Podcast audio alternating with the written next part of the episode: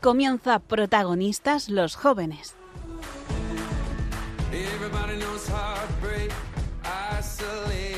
Desde Santiago de Compostela con el padre Javier García Rodríguez.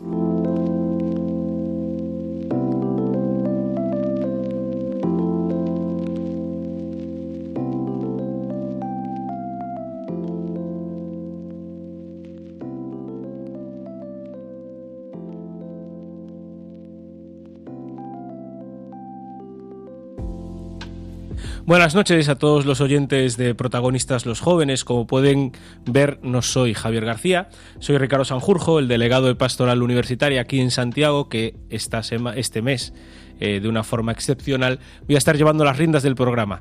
Eh, aún así me vais a tener que soportar paseando mis cabras. Estamos a 9 de mayo, estamos en este mes de mayo, este mes de la Virgen, y qué mejor que celebrarlo aquí, en Radio María, donde, bueno, pues ponemos de manifiesto, de relieve la centralidad o la fundamentalidad que, en la vida de cualquier cristiano pues tiene, tiene la presencia de nuestra madre. Pero sí que es cierto que a veces podemos correr en el riesgo casi de, convertir a María en la cuarta persona de la Trinidad, ¿no? Eh, y, a veces, bueno, pues no darnos cuenta que María está puesta ahí por nuestro Señor también eh, para, como ejemplo, como guía, como imagen de la Iglesia, como modelo de santidad, es en el fondo la imagen de lo que Dios ha soñado para todos y cada uno de nosotros. Cuando celebramos las fiestas de María, no celebramos que María sea un ser excepcional, totalmente distinto de nosotros. Es excepcional, sí, no no tenía pecado original, no cometió pecado alguno, pero en el fondo María es el sueño de Dios que tiene para mí, que tiene para ti, Tere, buenas noches. Muy buenas noches. Y que tiene para todos y cada uno de los oyentes de Radio María. Por eso, fijarnos en la Virgen, seguirla, imitarla, pues es siempre ese mejor criterio para llegar al cielo, como queremos llegar y como ella ya sabemos que está ahí.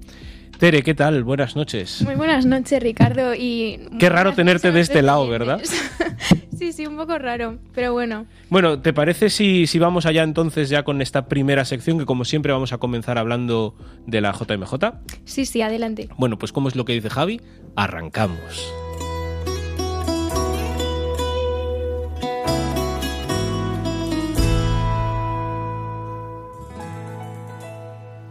Pues para empezar, como siempre, en esta nueva edición de, Protagonistas los Jóvenes, vamos a hablar, Tere. Vamos a hablar eh, sobre la JMJ. Y para ello tenemos a, Mercedes, bienvenida. Hola. Puedes saludar. y a Emanuele, bienvenido. Hola, muchas gracias. Emanuele, como bien podéis ver por su acento y por su nombre, viene de Italia, viene específicamente a haber ido de Italia para contarnos pues algo muy importante acerca de la JMJ, ¿verdad, Tere? Sí, nos van a hablar hoy sobre eh, los símbolos y los iconos de esta JMJ de Lisboa. ¿Y, cuáles son esos símbolos? Pues la primera que me surge es la cruz peregrina, por ejemplo. Por ejemplo. Bueno, y con 3.8 metros de altura, la cruz peregrina fue confiada por Juan Pablo II a los jóvenes del Domingo de Ramos, pero el año siguiente se llevó por todo el mundo y recorrió todos los lugares del mundo. Por ejemplo, eh, escuela, cárceles, eh, parcos y, no sé, prácticamente hizo una peregrinación total en todos los continentes y casi a 90 países, creo. Jolín, ¿cuántos, cuántos, cuántos sitios? Además, en sitios, por lo que sé, sitios importantes, ¿no? Exactamente. Y representa, básicamente, es un signo de esperanza. Sí, la, cruz peregrina que, eso, como decías, eh, el Papa San Juan Pablo II la mandó eh, construir para el Año Santo de la Redención del, de 1983. Exactamente. Y, y, que después bueno, se ha convertido en uno de los grandes símbolos de la juventud y que desde, desde la JMJ de Buenos Aires ha ido acompañando eh, a, los jóvenes que participan pues en estas jornadas mundiales, ¿verdad, Tere? Sí, y también un dato curioso es que ha estado en lugares eh, como en Nueva York después del 11S y también en Ruanda, ¿no? Tengo entendido. Sí, por la guerra. Mm. Y, también en la PEG. O sea, en, la PEG, tanto en 2010 como ahora. pues sí, eh, también hemos tenido la oportunidad de, de estar con, con los símbolos, con estos símbolos de la JMJ, que además, bueno, pues no viene la cruz sola, sino que desde hace unos años, ¿no, Mercedes? Sí, eh, desde el 2003 está acompañada por un icono de la Virgen que se llama Salus Populis Romani y que representa a la Virgen con el niño en brazos. Y mm, esta imagen fue introducida por el Papa Juan Pablo II y eh, representa toda esa devoción mariana de, eh, de los italianos, ¿no?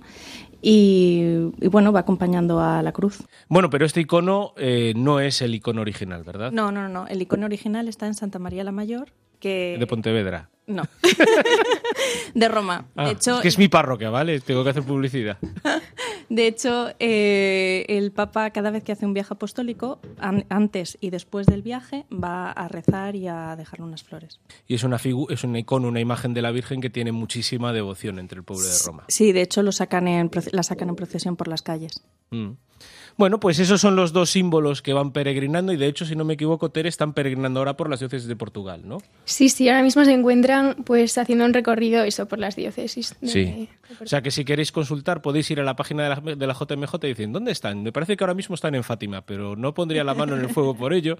Pero teniendo en cuenta que es 13 de mayo este sábado, no me extrañaría que estén en Fátima.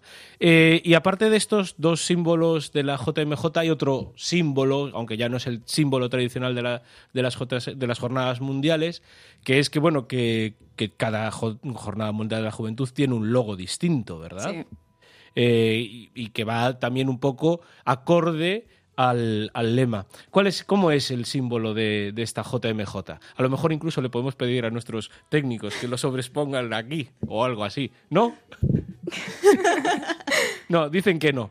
Entonces, ¿cómo es este, este logo de la JMJ? Pues este logo es una cruz en el que vemos una imagen de la Virgen y eh, también está representado el rosario y el camino. Y dentro del camino eh, hay como una mm, figura dinámica, digamos, que representa al Espíritu Santo, que lo encuentras en el camino. Claro.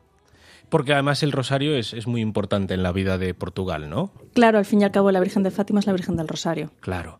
¿Y, y el camino por qué? ¿Por qué esta importancia del camino? Eso seguro que lo sabe Tere. Vamos a darle, dejarle a Tere que hable hoy un poco. Pues el camino eh, hace referencia al, al lema de esta Jornada Mundial de la Juventud, que es eh, María se levantó y partió sin demora. ¿no? que es, eh, bueno, es la primera cita bíblica que inicia el relato de la visitación y de la visita, que es la visita de María a su prima Isabel.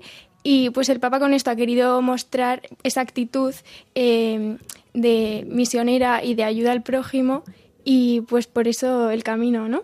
Sí, de hecho la Virgen está representada un poco como inclinada hacia adelante, como eh, indicando esa determinación, ¿no? De ir hacia el camino. Y hablabas además de que el camino Nomer eh, está un poco, evoca también la, la imagen del Espíritu Santo, ¿no? Sí, eh, bueno, porque al final el tomar esa decisión, ¿no? De emprender ese camino, eh, encuentras al Espíritu Santo y a la vez estás inspirado por el Espíritu Santo. Entonces está ahí representado con esa forma dinámica en amarillo. Bueno, pues nada, o sea, eh, qué, qué fantásticos estos símbolos de la JMJ, el logo también, que acabamos de hablar de él, ¿no? La cruz, que además representa siempre esa esperanza, la victoria de Cristo sobre la muerte, esa paradoja eh, de la cruz de la que habla tantas veces San Pablo, y que ha ido peregrinando y que ha ido haciendo presente esta esperanza de Cristo en sitios tan necesitados y tan marcados por el dolor. Nos comentaba antes Tere, ¿no? El 11S, la zona cero, Ruanda, después de aquel salvaje genocidio de los años 90 y también la guerra civil que sufrieron después, eh, la República Checa, eh, cuando aún se encontraba detrás del telón de acero y tantos y tantos sitios, a veces no tan marcados por el dolor, pero nuestra realidad cotidiana también está siempre necesitada de la esperanza. Ese icono de la Virgen, que además es la salvación del pueblo romano, es lo que significa el nombre en latín, ¿no? Que es la intercesión maternal de María por todos los jóvenes del mundo y por todos los cristianos y por todos los hombres. Y después ese logo que nos recuerda también esa disponibilidad, ese servicio de María, ese espíritu que nos empuja a entregarnos a los demás. O sea, tres, tres mm, pues, aspectos que son muy importantes y muy, muy buenos para, para nuestra vida. Así que nada, Mer, Emanuele, muchas gracias por estar con nosotros hoy en Protagonistas los Jóvenes. De nada, un placer. Un placer, gracias. Y, y nada, nos vemos en la siguiente, en la siguiente vez que os capturemos para algo. De acuerdo.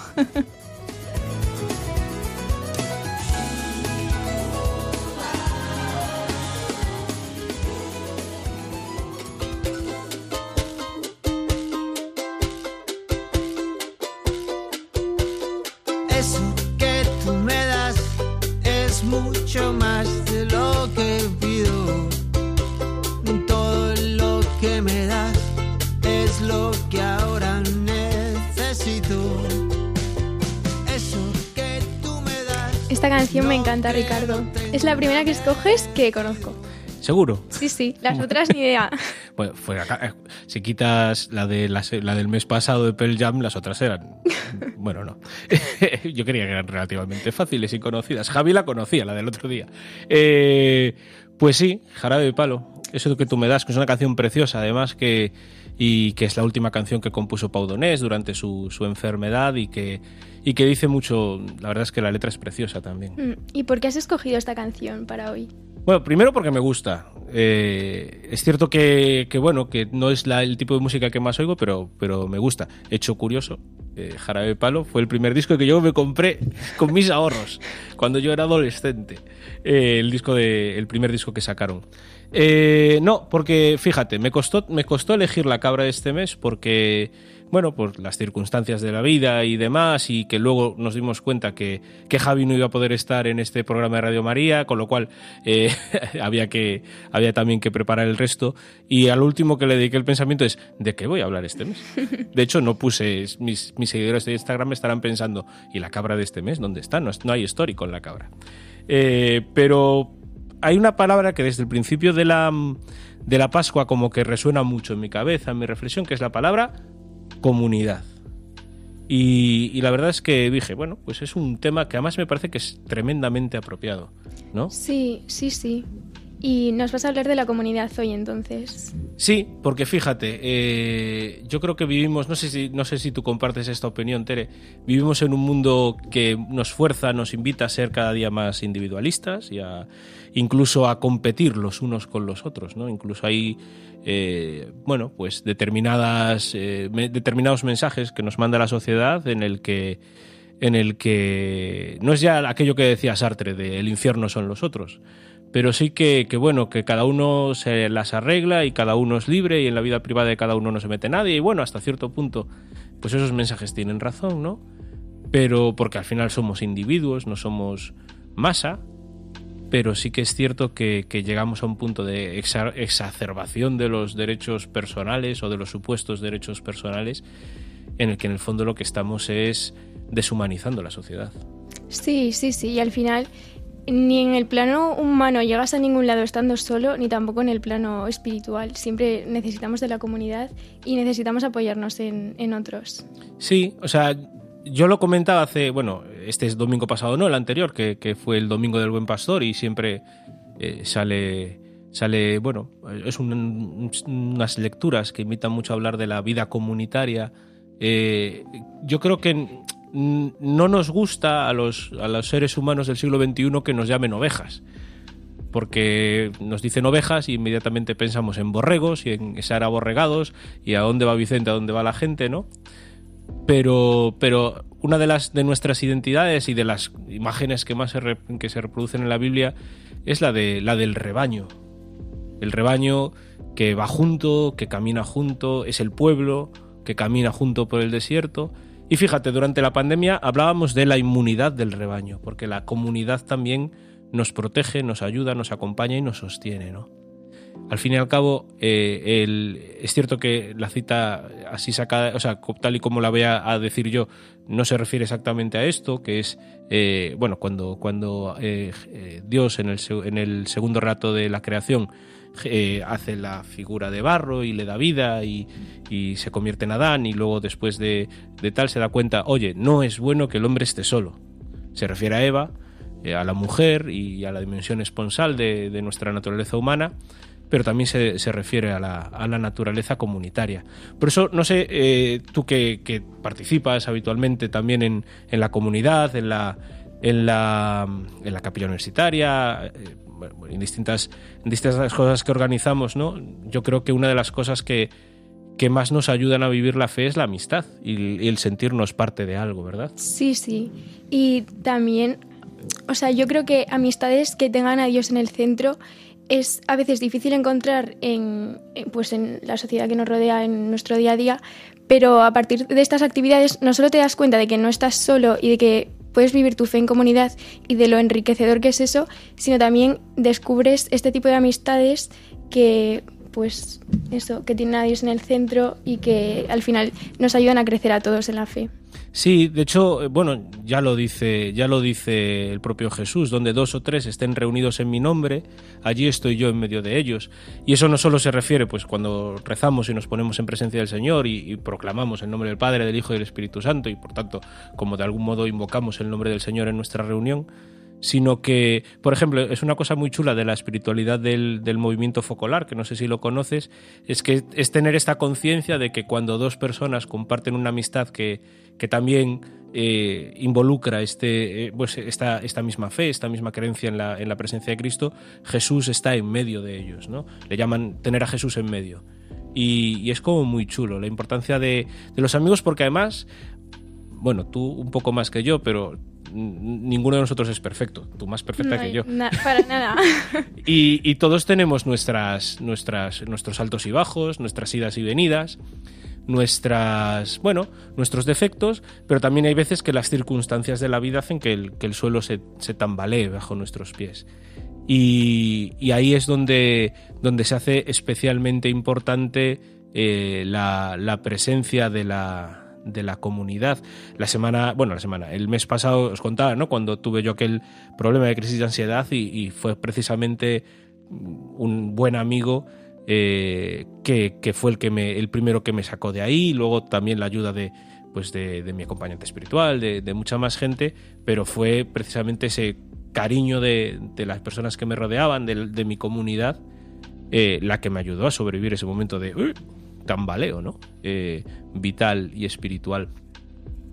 Yo ahora que me estoy haciendo cargo aquí de una, de una parroquia por ayudar a un sacerdote aquí en Santiago, que está así el pobre, bueno, pues ya anciano y tiene problemas de movilidad, pues es una parroquia que es preciosa. Cuando vengáis a Santiago, oyentes de Radio María, eh, tenéis que venir a visitar la Colegiata del Sar, que es una de las joyas de Santiago, y que hay veces que, bueno, como nos obsesionamos con la catedral, pues no, no la dejamos de lado.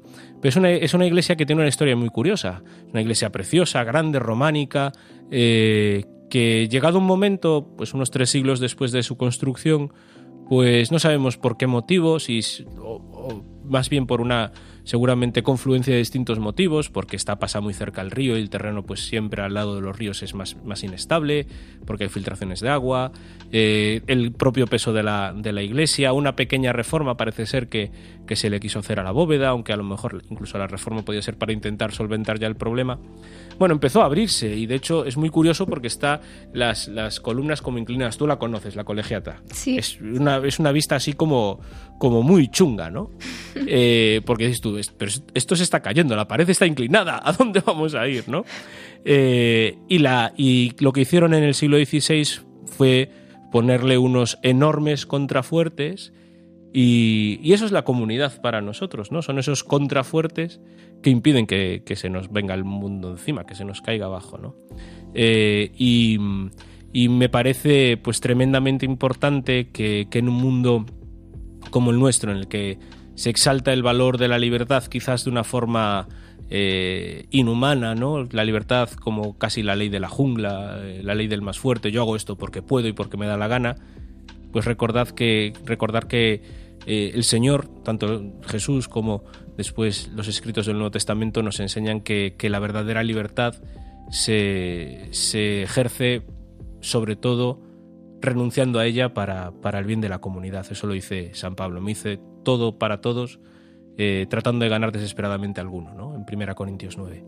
Y, yo le decía a mis, a mis feligreses el otro día, el Día del Buen Pastor, que hablaba de esto en la comunidad, eh, precisamente eso, ¿no? Que, que nosotros somos como esos contras fuertes que eh, no solo evitan que caiga la... mm, se hubiera caído la colegiata, que caiga el edificio, que nos caigamos nosotros, sino que, que también al final el, efecto que genera cuando está la bóveda así como inclinándose, abriéndose hacia los, a los lados, es que en el fondo es como si el cielo, si la bóveda fuera el cielo, como si el cielo se estuviera abriendo para cada uno de nosotros.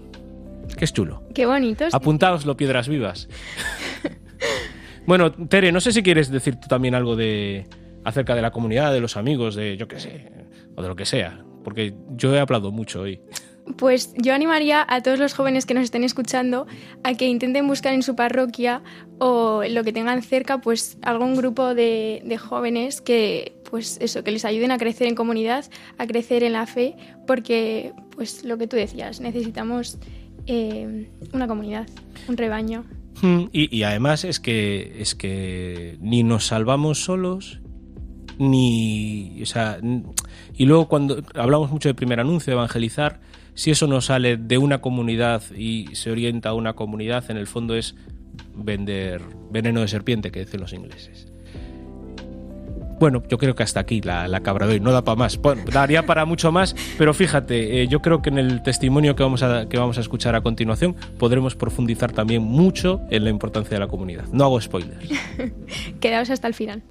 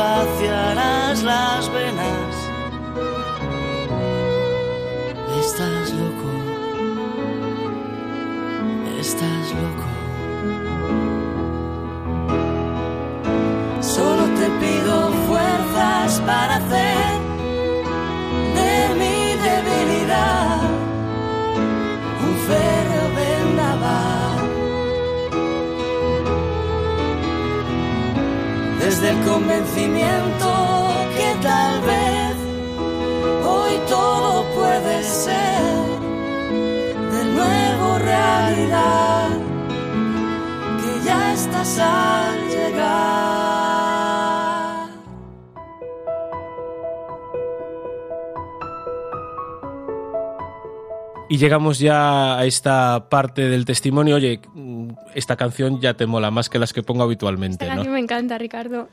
Es que es una de mis canciones favoritas. Eh, se llama Cosas de Locos, originalmente es de Alberto y Emilia, pero por mucho que busques en internet, la versión original es casi imposible de encontrarla. Ah, sí. Sí, entonces eh, con Mano Escudero, que además eh, el mes pasado lo tuvimos aquí, ¿verdad? En el concierto, ¿te acuerdas? Eh, decidió, como a él también le gusta mucho la canción, ponerse en contacto con Emilia y con Alberto para su último disco y con Emilia Arija grabó también esta versión y por fin la podemos disfrutar en, buena calidad y no en vídeos chungos de YouTube grabados por, yo que sé, el delegado pastoral universitario de Santiago.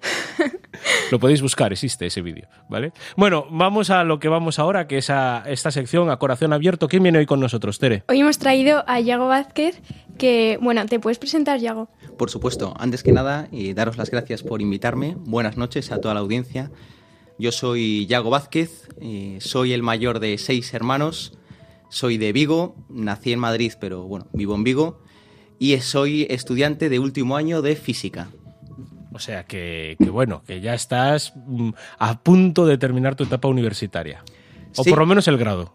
Sí, es algo que me, apena porque todos los cambios siempre duelen un poco. Eh, me voy el año que mm. viene a Madrid a hacer un máster y bueno, me da perecilla. Ya, sí, los cambios de ciclo siempre. Bueno, también el año que viene se nos va la pobre Tere, que se, pero, se va a hacer una Séneca por ahí. Sí, me voy a Sevilla. pero bueno, no Sevillanos, estáos atentos. bueno, cuéntanos, Yago, ¿cómo es tu, cómo, ha sido tu vida de fe durante estos años en la, en la universidad o desde pequeñito? No sé por dónde quieres empezar tú. Libertad absoluta. Pues mira, cuando se me propuso pues contar mi testimonio, lo primero que me vino a la cabeza es, ¿y yo qué voy a contar? ¿no? Yo no, he tenido ninguna experiencia extraordinaria de fe ni, nada, ¿no? Yo siempre pues he crecido en un ambiente cristiano, mis padres me inculcaron la fe.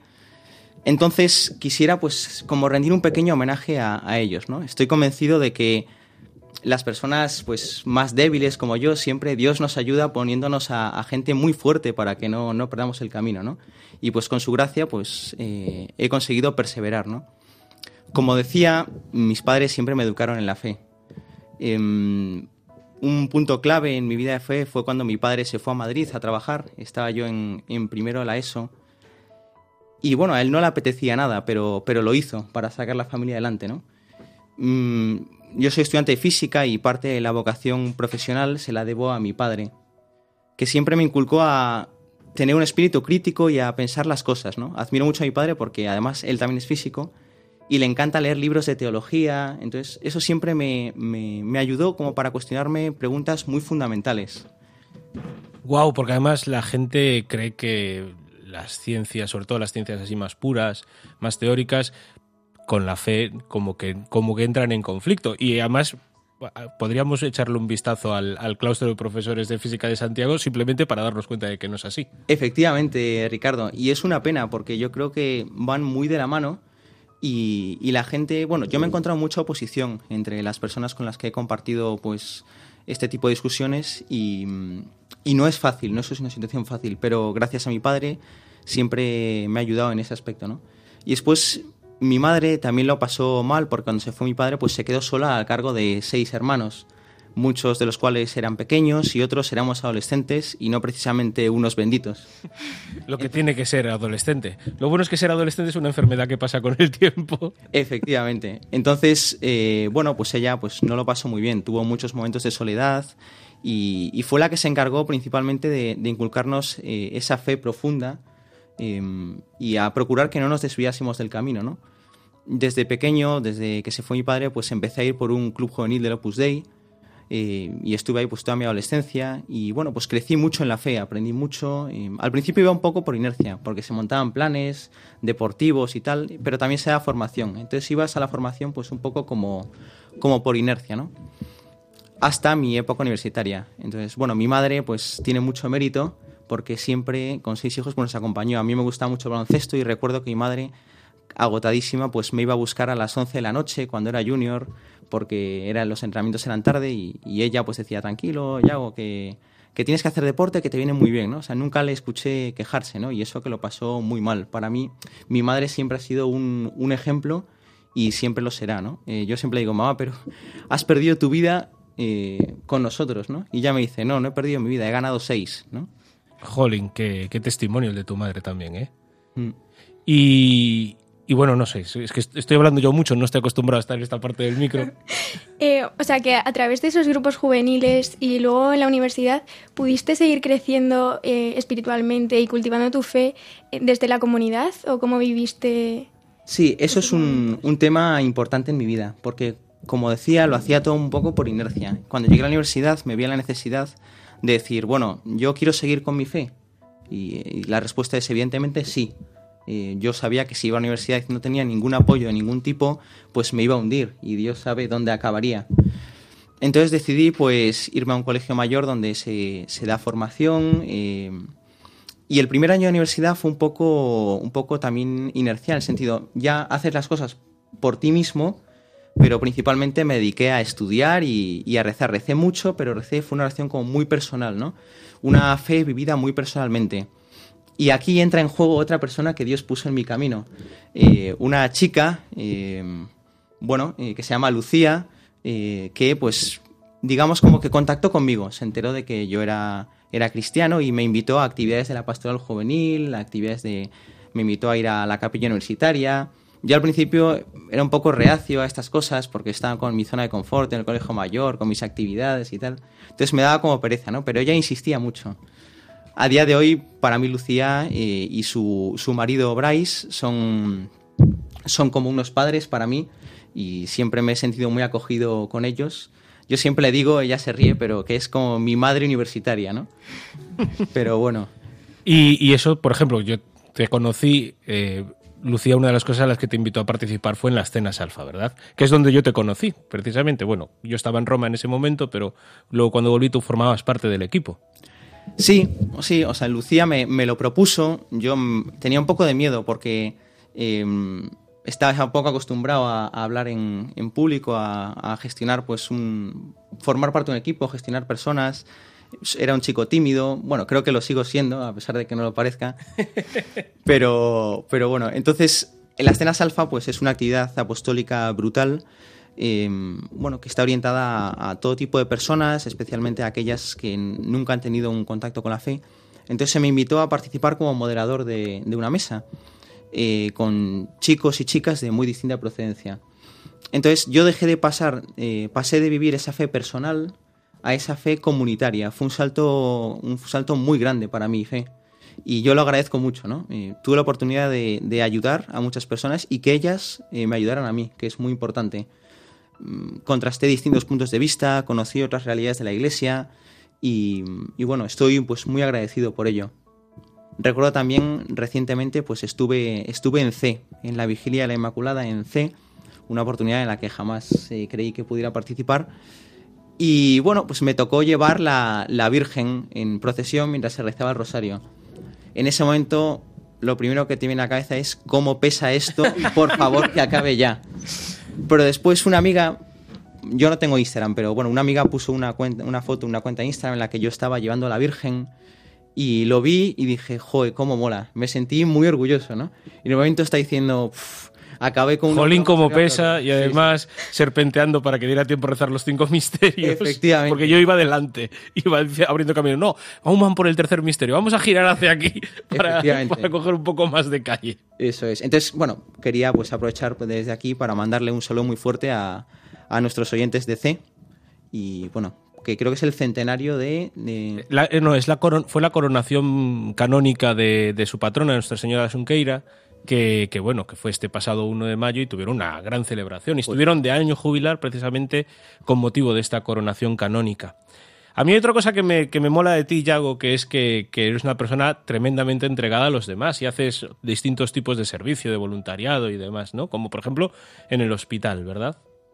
Sí, eh, desde el Colegio Mayor tenemos una, actividad que se llama Hospilandia, y que vamos al hospital a, pasar un, pequeño ratito con, niños eh, que tienen problemas psiquiátricos, oncológicos. Entonces es muy edificante. De nuevo, si tuviera que decir una persona, esta es mi madre. Mi madre cuando estaba sola en casa, pues siempre se dedicó a, a ayudar a los demás. Mi madre fue durante muchos años la defensora del vínculo en la diócesis de Tuy Vigo además de eso, pues ayudaba a muchísimas amigas, hacía cenas con amigas para, para, organizar actividades apostólicas en la diócesis, en el club juvenil por el que yo iba. Eh, bueno, yo recuerdo que en mi casa siempre venían muchas familias a hablar con mi madre porque bueno, la consideraba una buena amiga, ¿no? Entonces yo me di cuenta de la importancia de, de la entrega a los demás. Creo que es eh, muy importante y, y, bueno, al final, cuando tú estés delante de, de Dios ahí arriba, pues es algo que, que, como las oposiciones supongo que te valdrá muchos puntos, ¿no? Yo lo veo así. Yo, mira, fíjate, me acabas de recordar, eh, de hecho vamos a hablar dentro de un rato con, con Chris, que precisamente viene de la Leadership Conference la semana pasada de Alfa. Eh, en una de las primeras veces que fui a la, a la Leadership eh, Conference de Alfa, estaba uno de los grandes gurús del liderazgo, y que es James Maxwell, que es un pastor metodista además. Y él decía que cuando lleguemos a esto que piensan ¿no? las pelis americanas, ¿no? cuando lleguemos allí, la reja de oro, San Pedro pasando lista, al final eh, no se trata de fíjate, he llegado, sino de fíjate, hemos llegado. Aquí están todos los demás que vienen conmigo, ¿no? Y eso es un poco también la, la importancia, ¿no? De lo que, lo, un poco lo que acabas de decir tú, ¿no? Los méritos. Claro que sí. O sea, al final la, la, la, iglesia no deja de ser una comunidad cuya cabeza es Cristo, ¿no? Mm. Y eso pues se hace muy latente, por ejemplo, ahora que hemos hablado hace poco de la JMJ, pues lo vamos a ver todos mucho, ¿no? Vamos a re reunirnos muchos jóvenes de muy distinta procedencia para darnos cuenta de que, de que, bueno, de que no estamos solos, de que somos, somos todos uno, ¿no? Y bueno, y nuestro, nuestra cabeza es Jesucristo. Y pues eso, la entrega a los demás es, es muy importante, yo creo. Hay gente muy necesitada, a veces nos ahogamos en, en charquitos cuando, cuando ves personas que lo pasan realmente mal, ¿no? Y ni siquiera nos giramos para darnos cuenta. Eh, bueno, en ese aspecto, pues eh, los ejemplos que he tenido en mi vida, pues me han ayudado mucho, ¿no? Ya digo, yo si fuera por mí no sé dónde acabaría. pero, pero gracias a Dios, eh, Dios me ha puesto a mi lado personas eh, que me han ayudado mucho y me han guiado y gracias a ellas estoy hoy aquí. Qué bueno, pues sí, al final eh, llegar a la santidad y llegar a Dios a través del servicio a otros, pues es una de las mejores formas, yo creo. Es algo muy, muy bonito. Pues te damos muchas gracias, Yago, por, por haber compartido este testimonio con nosotros. Gracias a vosotros por invitarme. No, además ha venido muy al pelo, porque como sabes, yo sé que te gustan las cabras de, de- del paseando cabras, y justo coincidió que además que, este, que esta semana hemos hablado de la comunidad y de la amistad y de esa importancia, ¿no? Claro que sí. O sea que, que muchas gracias, A Yago. vosotros. Muchas gracias.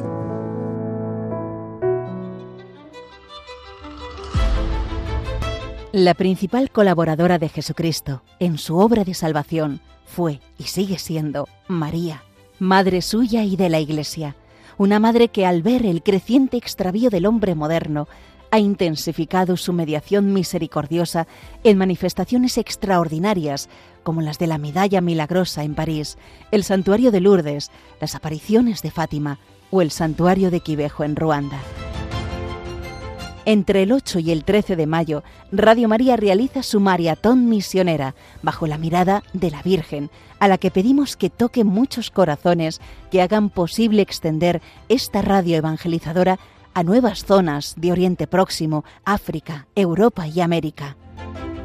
Esperamos contar un año más con tu oración, sacrificio, testimonio y donativo, que puedes realizar por varios caminos, de los que te informarán llamando al 91 822 8010.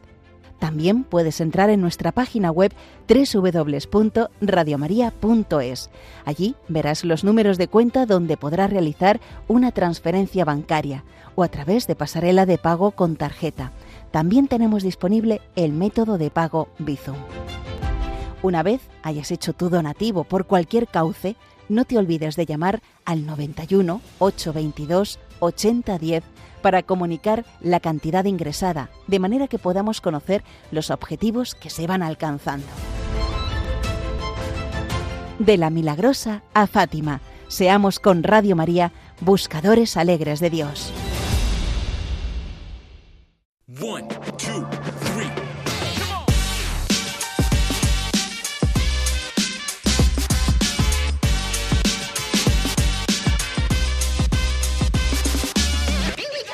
Llegamos ya al final de nuestro programa, Ricardo. Sí, pero bueno, nos queda esa, esa parte que yo que sé que es tu favorita del programa. Es mi favorita. Porque acaba de llegar Chris Cons. Bienvenida. Buenas noches, Chris. Buenas noches, ¿qué tal buenas. Qué raro que coincidamos tú y yo en el micro, ¿eh? Sí, sí, Esto sí. puede ser o muy bueno o muy malo. Es raro, podemos discutir o lo que quiera. ¿De, de qué nos vas a hablar hoy? Pues quería hablar del tema de los anticonceptivos y así, que yo creo que es un tema que es como el gran desconocido en, en la iglesia. Se sabe como que pues que hay gente que dice que, que- bueno, que se dice que no, que no es bueno usarlos, tal, pero hay como mucho desconocimiento. Entonces me parecía un tema interesante para abordar. Pues venga, va, adelante. Vale. ¿Qué nos quieres compartir? Pues mira, eh, sí que es cierto, ¿no? Desde, desde bueno, la Iglesia siempre ha, ha defendido el tema de que eh, pues el matrimonio, el, el sexo es muy bueno y que hay que respetarlo. O sea, a mí me encanta porque la Iglesia Católica a mí me parece la gran defensora del sexo bien que hay, ¿sabes? Entonces, eh, me encanta todo esto. Entonces, eh, siempre ha, a pesar de, de- de la sociedad, de las derivas que ha habido, eh, pues siempre ha defendido pues el sexo bien vivido, en plenitud y, y que es el sexo que hace plena a la persona y el sexo felicitario, todo esto. Entonces sí que es verdad que cuando surgió eh, el, el tema de los anticonceptivos, la, bueno, ¿no? la posibilidad de, eliminar o cortar la fertilidad de las personas para poder tener sexo sin, sin, pues sin que buscar o sin que hubiese un embarazo, bueno, eso tuvo una- unas consecuencias sociales ahí muy... Bueno, unas consecuencias sociales y, y vitales y de todo. De hecho, incluso me hizo mucha gracia leyendo el libro el otro día de eh, Nadie nace en un cuerpo equivocado, ¿no? Como los propios autores eh, relacionaban todo esto con el tema de que se desvinculó la, la propia, bueno, la fertilidad, la- el tener hijos del sexo.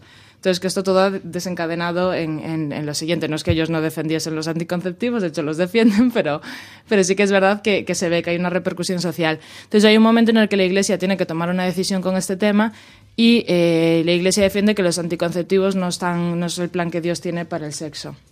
Entonces, ¿por qué?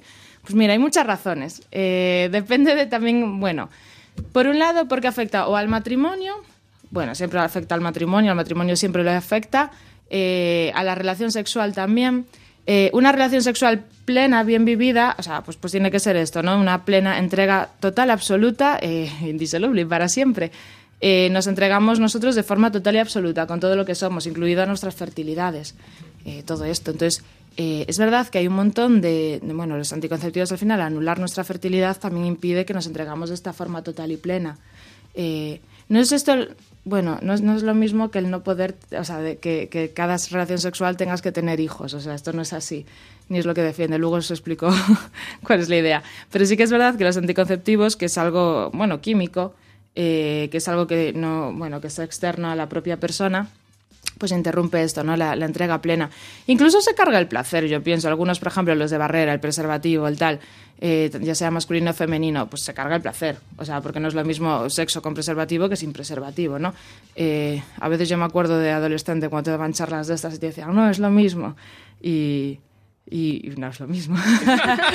No vamos a mismo. abundar más en el tema. No, eh, no. Eh, si alguien tiene la experiencia sabe que no es lo mismo con preservativo que sin preservativo. Entonces, eh, pues es así, o sea, y tampoco hay que engañarse, pues es esto. Entonces, por un lado, los de barrera ya directamente quitan, el, quitan placer, alteran la, la unidad del, del, del matrimonio, la entrega total, pues... O sea, perdón por la imagen eh, visual, pero, pero es bonito que haya una eyaculación dentro de la, o sea, esto, de la mujer, pues esto es precioso y es, es, es importante. Eh, entonces, esto tiene que producirse eh, para que ya haga, haya y suceda esa entrega total. Pero luego además, luego están los de los de mm, los, los anticonceptivos que son más de hormonas. Claro, esto es un tema eh, que es, a mí me parece que es ver la fertilidad como si fuese una enfermedad. O sea, aparte la mayoría van siempre para la fertilidad de la mujer, ¿no? Dirigidos, pues eso, la pastilla anticonceptiva, todo esto. O sea, mi fertilidad no es una enfermedad. O sea, yo no tengo que estar tomando pastillas para evitar, para evitar eh, un embarazo y para evitar ovular. Que esto es mucho algo que, la gente no sabe. No sé qué se piensan que son unos anticonceptivos, pero lo que invita un anti- lo que la pastilla anticonceptiva lo que provoca es que tú no ovulas.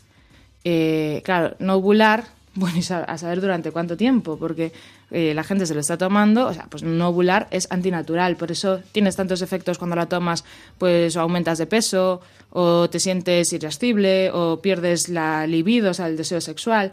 ¿Por qué? Pues porque estás afectando a tu cuerpo, que tu ovulación es buena y tiene que darse la ovulación. De hecho, hay un sangrado, pero se- es incluso un sangrado falso. Es porque estamos, bueno, porque esos días se dejan de tomar las pastillas o se toman las pastillas estas más placebo.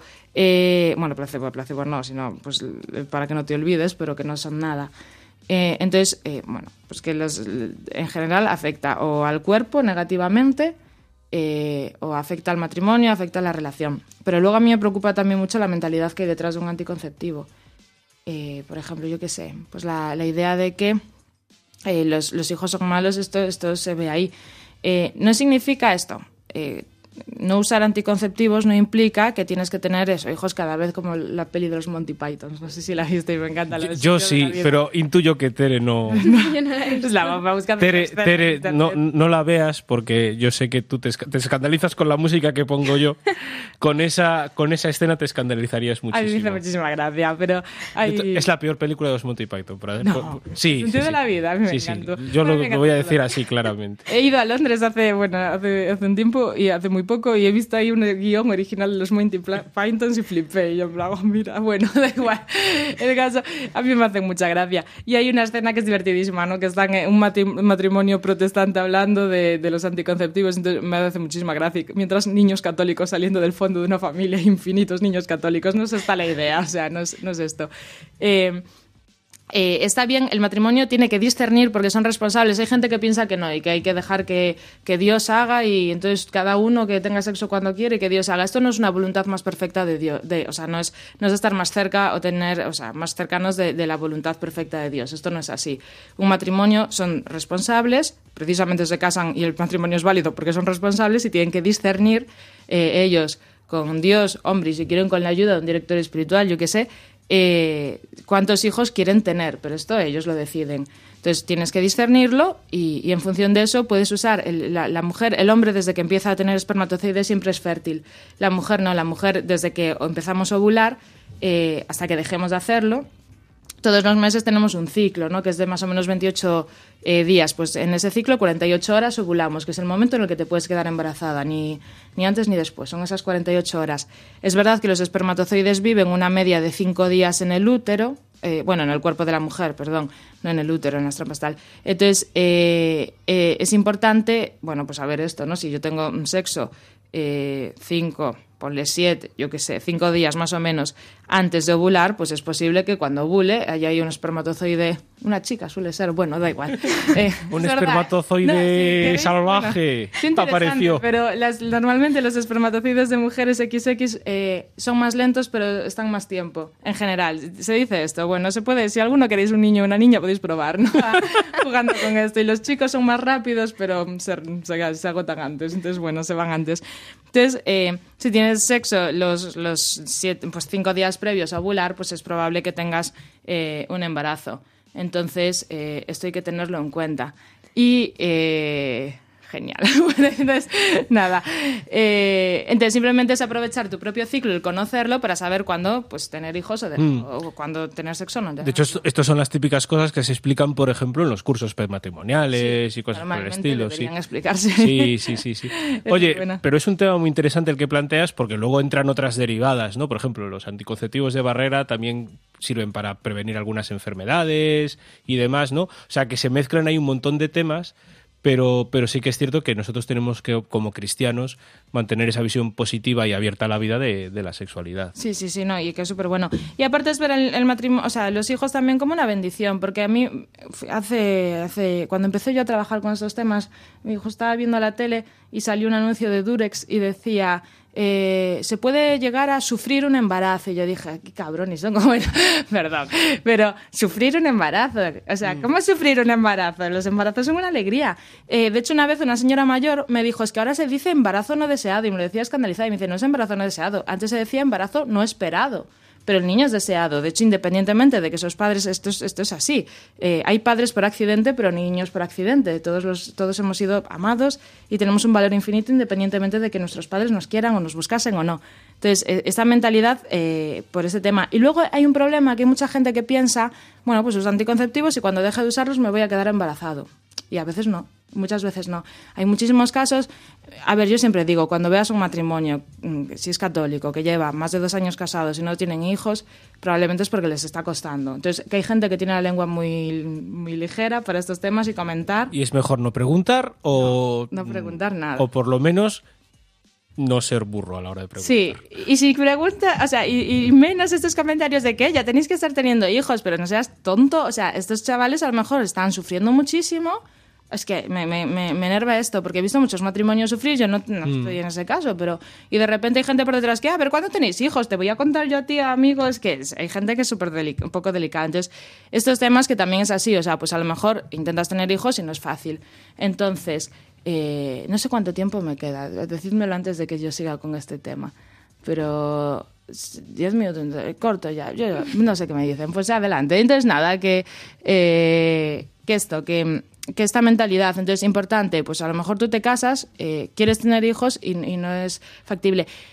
Tener, usar anticonceptivos de hormonas puede provocar esta situación, Claro. hay que tenerlo en cuenta. Entonces, por un lado esto, y por otro, si no eres capaz, hay una cosa que es naprotecnología, que quería simplemente hablar de esto, eh, soltarlo aquí. La naprotecnología es una ciencia para sanar el cuerpo de la mujer y del hombre y, y buscar esa Naprotecnología. naprotecnología con N. Bueno, pues nos quedamos con ese nombre porque nos están amenazando con cortarnos la cabeza. ya tenía que haber visto la hora antes de empezar a hablar. Entonces, entonces nada, Cris, muchísimas gracias por habernos acompañado y por haber puesto encima de la mesa un tema además tan importante, porque como dices, eh, ha cambiado la sociedad. Parece que no, pero ha Sí, cambiado sí, la ha sociedad. cambiado mucho. Muchas gracias, Chris. Nada, a vosotros, un abrazo.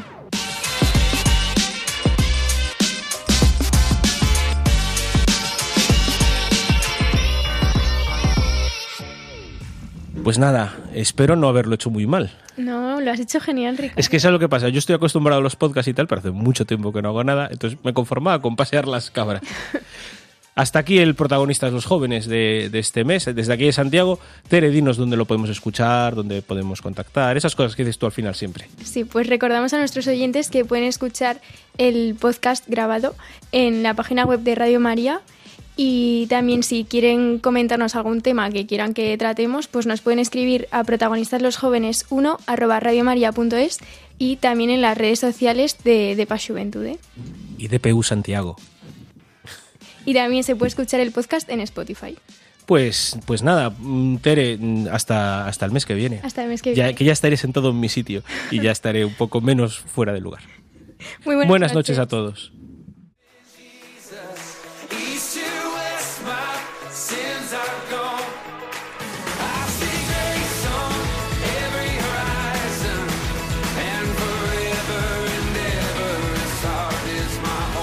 Así concluye Protagonistas los jóvenes. Hoy desde Santiago de Compostela con el padre Javier García Rodríguez.